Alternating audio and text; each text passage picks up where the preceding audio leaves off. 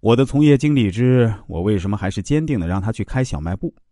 我们大家都知道，现在各大互联网平台对实体经济的冲击已经造成了巨大的影响，很多小商户都已经到了难以为继的地步了。比如，很多互联网巨头都开始做社群团购，这就让很多以前的小商贩都没法活了。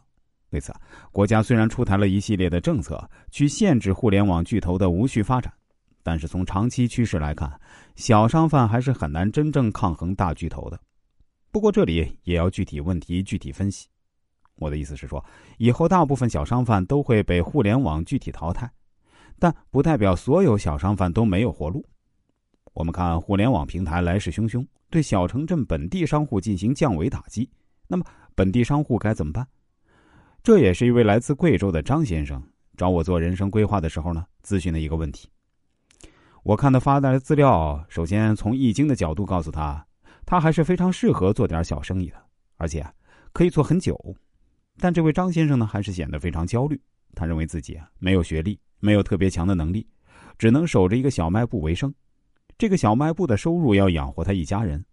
他现在虽然只是身处贵州的一个小镇子上，但仍然可以感受到互联网巨头扑面而来的冲击和压力。比如拼多多和京东、淘宝都有卖菜的、卖水果杂货的，都已经进入到小镇上了。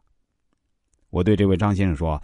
其实，面对巨头们的冲击，本地商户也不用过于悲观，因为小商户也有很多互联网平台没有的优势。利用好这些优势，本地商户一样能把生意做得红红火火。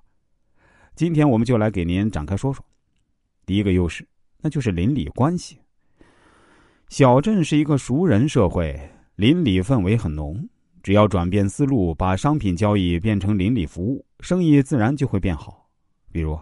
古茗奶茶就是一个很好的例子，它开在三四线城市，定价呢也不便宜，一杯奶茶要卖十几元，但生意特别红火，就是因为它特别擅长经营邻里关系。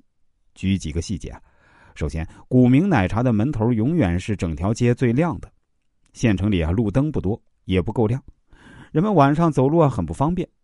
古茗奶茶体会到这一点，就把自家的门头灯啊调到最亮，让它成为整条街的路标。不仅照亮了风雨夜归人的路，也让奶茶店啊一眼就能被看见。